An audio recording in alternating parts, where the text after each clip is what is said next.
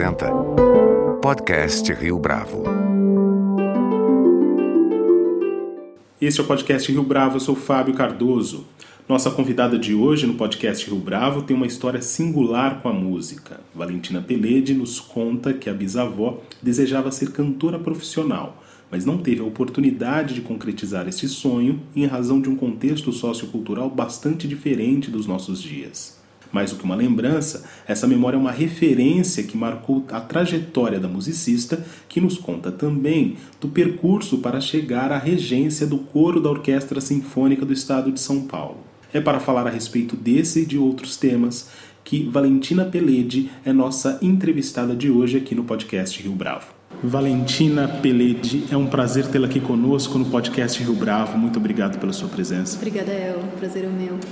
Para a gente começar, qual é a sua primeira lembrança com a música? Como é que a música começou a fazer parte da sua trajetória de vida?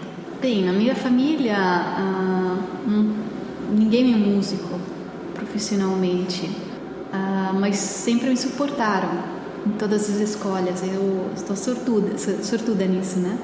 Mas eu tenho uma história um pouco singular, porque minha bisavó ela desejava ser cantora, mas nunca teve essa, essa oportunidade. Como todas uh, as mulheres no começo do, do século XX, ela recebeu uma formação cultural que incluía a música também. Música eu entendo tocar o piano e cantar. Porque todas as moças do nível médio da burguesia, como você fala, classe média, elas tinham que, que saber tocar o piano para receber os, ossos, os convidados na casa, mais do que realmente ser uma possibilidade de uma carreira. Mas de fato a voz dela era muito, muito especial, muito bonita. Ela desejava muito ser cantora, realmente mesmo, pisar no palco. E o que aconteceu que uma vez ela ficou sabendo que havia algumas audições no teatro eh, em Roma, onde ela morava, ela tinha 17 anos. Ela disse: Não, essa é a minha ocasião, eu vou. Ela não perguntou para ninguém, não contou para ninguém da família. Ela foi na audição. A audição era para cantar Boêmio. E Puccini estava na comissão mesmo, no teatro. Ela foi escolhida para cantar Musetta. Ela estava toda né, tá feliz, feliz. Ela achou que essa era a sua possibilidade. Mas quando, assim que ela voltou para casa, ela contou para a família que recebeu essa essa possibilidade que ela foi escolhida pelo próprio compositor, era um herói já, né, Puccini naquela época. Mas a família disse não, você tem que, que fazer uma escolha. Se você cantar, você não pode se casar. Ela estava para se casar com uma com um oficial de da Marina. E naquele tempo, um oficial, então um grau bem alto, né, não podia ter a permissão para se casar com uma cantora porque cantora, atriz naquele período era realmente um nível muito baixo de consideração social. Então, é, o que fazer? Não era uma escolha, não era para fazer. Ela desistiu, ela se casou, ela criou uma família, mas nunca ela mais cantou na vida. Eu conheci minha bisavó. Eu lembro, me lembro dela, ela estava com 96, 97, bem, bem velhinha, mas de cabeça muito sharp uh, bem, bem presente, ela estava toda sempre arrumada, como se ela tivesse que subir no palco, como se ela nunca fosse, como se ela nunca tivesse descido do palco, é, com as unhas é, longas, tocando a, a, a, o teclado do piano, porque né, as mulheres têm que ter os, os, as unhas comprida, mas aí dava barulho, né, no piano. Ela tocava, o piano tocava todas as áreas de Puccini, mas nunca cantou. Essa paixão muito complexa, essa relação muito íntima e no mesmo tempo muitas muitos assuntos, né? Para mim, eu fui julgada na música com tudo isso nas costas e também com essa necessidade de de recompensa para ela para todas aquelas mulheres né, que realmente amavam a música, mas que não foi possível para elas. Eu estou aqui agora. Para mim é realmente um prazer enorme viver de música, porque realmente a profissão é esse. Não é só um, um prazer que você faz sozinha em casa, tocar piano, cantar. Não é uma profissão. Esse é um passo tão importante para as mulheres para fazer, que não é só fazer uma coisa que você gosta, mas viver disso, tornar uma uma coisa muito importante da própria vida. De algum modo você se sentiu pressionada dada Não, esse nunca histórico? pressionada, nunca pressionada, mas eu senti uma responsabilidade sim, senti sim. Então, para mim, eu reconheci esse sentimento em mim, essa paixão. Eu me, me na paixão que a minha bisavó sentiu. Nisso sim, não senti uma pressão para então você tem que fazer musicista, não, nunca. Mas eu senti essa conexão profunda. E se alguém veio falar para mim 15 anos atrás, não, você não pode fazer, ah, sei lá, eu, eu ficaria muito. Eu entendo o que ela passou, entendo. É, para mim seria como não respirar, como não, não poder beber, sabe? Essas coisas tão básicas. Não é possível viver sem renunciando a uma coisa tão, tão importante na sua vida. Até chegar aqui, você passou por posições muito diferentes na orquestra. Qual foi a importância dessas etapas para a sua trajetória? Por exemplo, da relevância de eh, ocupar o posto de regente assistente. Uhum. Você comentou numa entrevista recente. Absolutamente. Então, conta pra gente um pouco dessa transição, de, do quanto isso foi importante para você. A gente tem que considerar que o trabalho do musicista, como qualquer trabalho, é um constante aprendizado. E tem que ser muito humilde nisso. E tem realmente constantemente lidar com coisas que você não conhece, que precisa conhecer. Ninguém acaba ser estudante e começa a ser profissional assim, né? É um percurso muito longo. Sobretudo num cargo de, de liderança como a regência, é um cargo de liderança, mas se você está jovem, então é muito é muito difícil pisar no pódio e liderar colegas que na verdade têm muita mais experiência que você do que você. Então precisa realmente fazer esse caminho muito longo, muito muito é, também planejado de começar por baixo. E na verdade eu vim aqui como estudante mesmo do Campus do Jordão, no festival. A primeira vez que eu cheguei aqui, eu era na turma de dirigência da dirigência. E aí ganhei o prêmio de regência, que era ficar como assistente temporânea ao longo de um mês na USESP. Na temporada era 2015. Então fiquei, mas eu nunca nunca fui assistente de uma orquestra tão grandiosa. Então a minha minha experiência também com assistente, eu não sabia realmente o que significa ser assistente. Ninguém vai te ensinar na escola. Eu também fiz escolas muito muito boas na, na Itália, na Royal Academy em Londres, mas ninguém te ensina na, o que é ser assistente, que não é necessariamente ser regente. É um papel muito diferente. Você está lá para ajudar, mas como ajudar? É uma coisa que você tem que descobrir. Cada maestro tem um jeito diferente, cada orquestra tem um jeito diferente, tem uma própria uma própria funciona diferentemente, precisam de coisas diferentes. Você não tem que levantar constantemente a mão dizendo só para mostrar que você sabe. Não é isso ser assistente. Então, a possibilidade de ficar aqui com assistente um mês, eu aprendi muito é, do que significa. E também, né, ao longo desse mês, eu fiz pequenos concertos é, é, educativos, matinais. E já esse para mim era uma grande experiência. Depois o que aconteceu? O, acho o sonho e o medo no mesmo tempo de qualquer assistente que e aí você tem que assumir.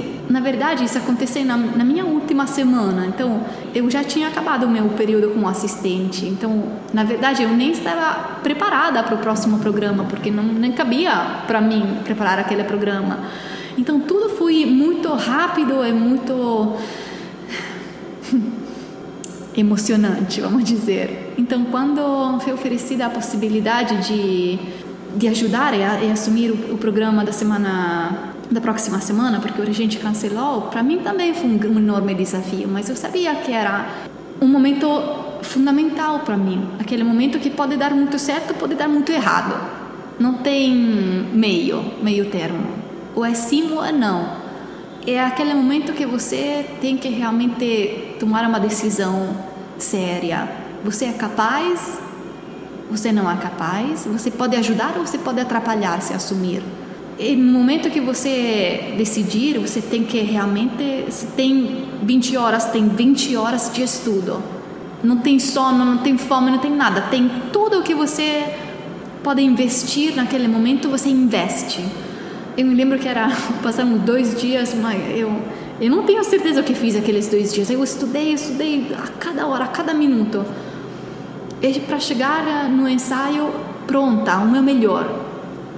Aí deu certo é, e começou essa relação com a, com a USESP, com a orquestra, e comecei a voltar para períodos, para fazer um concerto aqui, uma assistência lá. E cada vez eu, eu aprendi muito, estou continuando a aprender muito a cada vez. E aí começou uma, uma, um percurso um pouco mais longo, porque depois eh, eu fiquei como assistente em residência e aí começaram outros trabalhos, por exemplo, eu, eu gostei, eu gostava muito de ensinar também regência, porque é um percurso que você faz em si mesma para aprender, constante, aprender constantemente. Então, é muito importante é, também refletir sobre o que você está fazendo e refletir com estudantes, porque ajudando às vezes estudantes você consegue ajudar si mesma e ajudando si mesma você consegue ajudar os outros. Então comecei também a trabalhar aqui com a Academia de Regência e comecei os primeiros uh, ensaios com o coro, uh, porque ficou naquele período onde precisavam de ajuda. Então tudo começou assim, mas cada dia, cada dia continua sendo uma uma descoberta de coisas. E os músicos são tão experientes, tão competentes e tão abertos. Eu tenho que dizer, realmente voltar aqui na USESP no Brasil é, é realmente um prazer. Não todos né, têm essa abertura e disponibilidade para falar com você de trechos musical ou de ideias. É, é muito legal. Eu acho que é a coisa realmente que eu, que eu gosto mais. Conta para os nossos ouvintes então um pouco da sua rotina hoje, às vésperas de um concerto, por exemplo. Como é que os últimos dias antes da apresentação acontecem para você? é sempre muito tem nível de energia que você percebe que faz muita diferença e quando mais que você se aproximar a data do, do geral do concerto você percebe que tem começa aquela adrenalina que não é medo é adrenalina mesmo é, é energia níveis de energias diferentes a cada ensaio tem mais tem mais e no mesmo tempo você como responsável tem que cuidar disso porque tem sim que, que subir esse nível, mas não pode hum, não pode é, liberar. Tem que liberar só no concerto. Então tem que acumular, acumular, acumular, acumular e não deixá-lo é, relaxar. Só que com a voz tem tem que ter mais um cuidado porque a voz é um instrumento que pode se cansar então você tem que continuar a ensaiar, mas pensando também enquanto a voz pode pode realmente continuar a trabalhar ou não. Quando é o momento de parar, quando é o momento de não parar. Mas aqui a rotina é sempre muito rápida. Tem cada semana um programa diferente. Então a gente faz geralmente o ensaio geral, que é um ensaio geral aberto, com eh, o público realmente chega, que é um momento também muito interessante para o público ver o que acontece no ensaio geral mesmo, que o ensaio geral da, da orquestra é diferente do ensaio geral do coro. Principalmente porque o coro não ensaia todos os dias na sala de concerto. Então, o momento do geral é o momento que a gente testa uma acústica diferente. E a acústica para a voz, para o coro, é é muita coisa, é muito importante. Como ter um violino formado só pela corda. Não, tem também né, o, a madeira, tudo atrás que faz o, o instrumento que faz, que cria o espaço sonoro.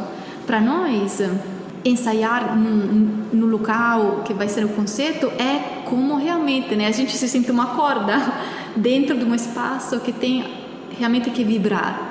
Então é muito interessante, acho também, é, fazer esse tipo de ensaios abertos para o público ver como reage. Às vezes eu vou mexer no teto porque preciso de uma acústica diferente, mais, mais, mais, mais reverberação, ou se a peça é muito é, rápida, com várias consoantes, eu preciso de menos reverberação e mais é, brilho né, na articulação. Então, é, acho que é muito interessante. De que maneira você busca imprimir uma espécie de assinatura em relação à regência ou mesmo à escolha do repertório? Você pensa nisso?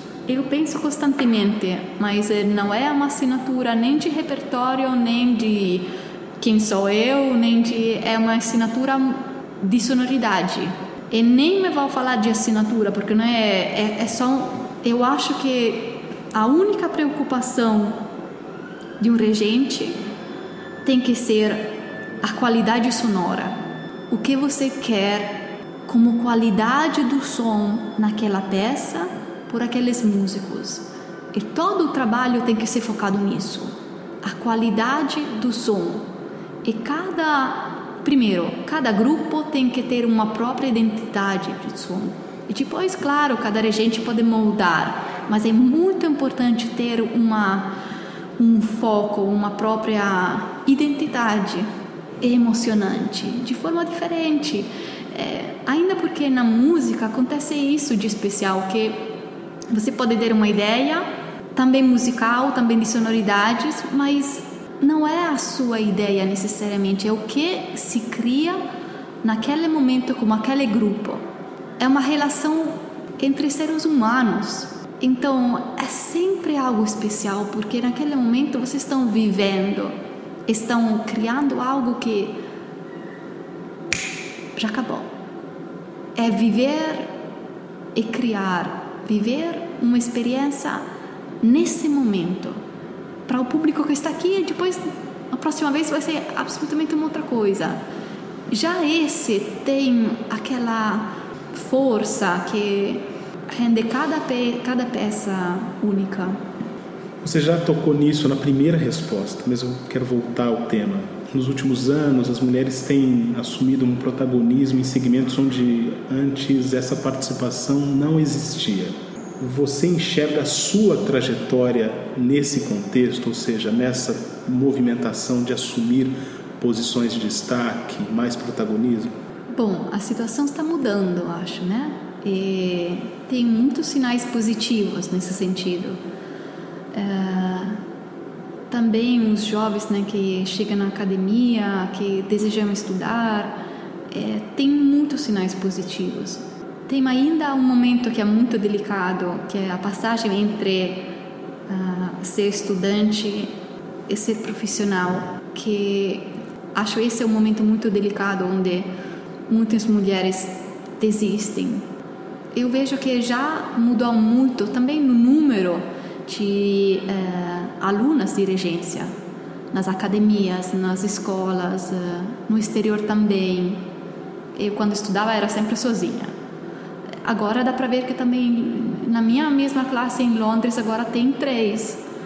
É muito bom. Significa que realmente tem esse interesse e, e tem essa possibilidade. Mas agora um momento delicado para mim é quando você tá, você se formou, a academia te deu esse esse esse papel.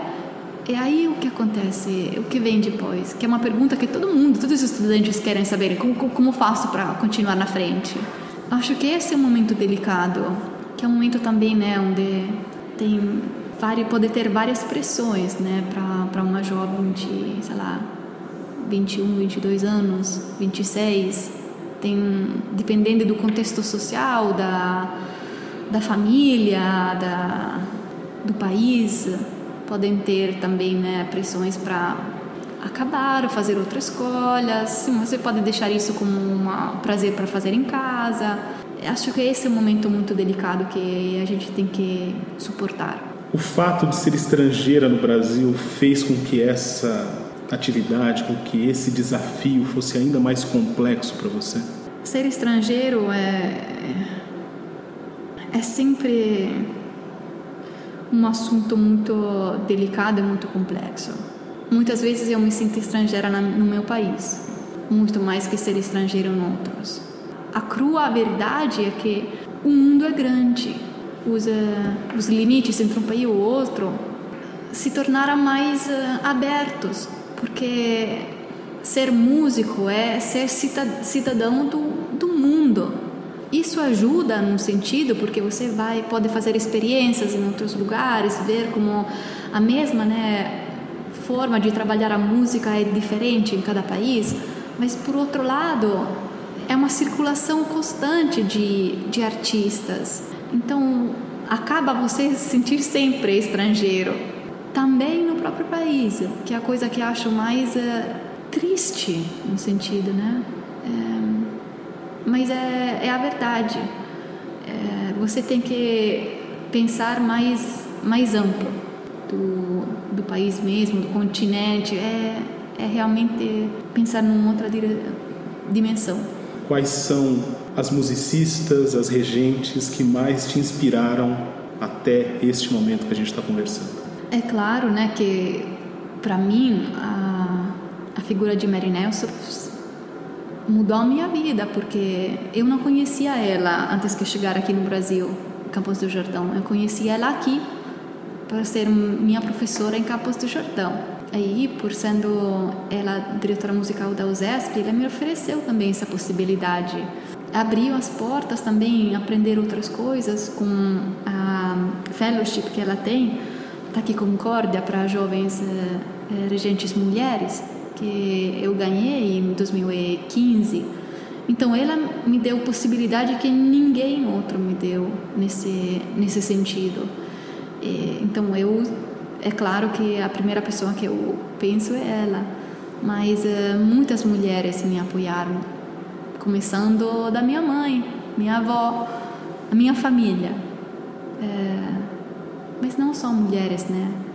Minha família em todo, meu pai, meu, meu irmão, meus amigos e todos, é, realmente todas as pessoas que eu conheci, no bem e no mal, cada uma me ajudou a melhorar. Também as críticas, também aquelas que ficam me ajudaram. É sempre como você se reage né, às coisas que faz a diferença. É sempre como você tornar qualquer situação interessante e estimulante. Não precisa ser necessariamente a situação melhor que vai te ensinar algo. Muitas vezes é a situação pior que vai te ensinar. É sempre como você se põe a respeito das coisas das pessoas eu, o, o, a coisa maravilhosa da música é que você nunca acaba. Às vezes é meio, dá meio medo, dá, mas é, as pessoas são assim, e a música reflete isso. Valentina Peledi, muito obrigado pela sua entrevista aqui ao podcast Rio Bravo. Obrigada. A nossa lista completa de entrevistas está disponível no Deezer, Google Podcasts, no iTunes, no SoundCloud e no Spotify. Você pode comentar essa entrevista no nosso perfil do Twitter, arroba podcast Rio Bravo, e também no Facebook da Rio Bravo.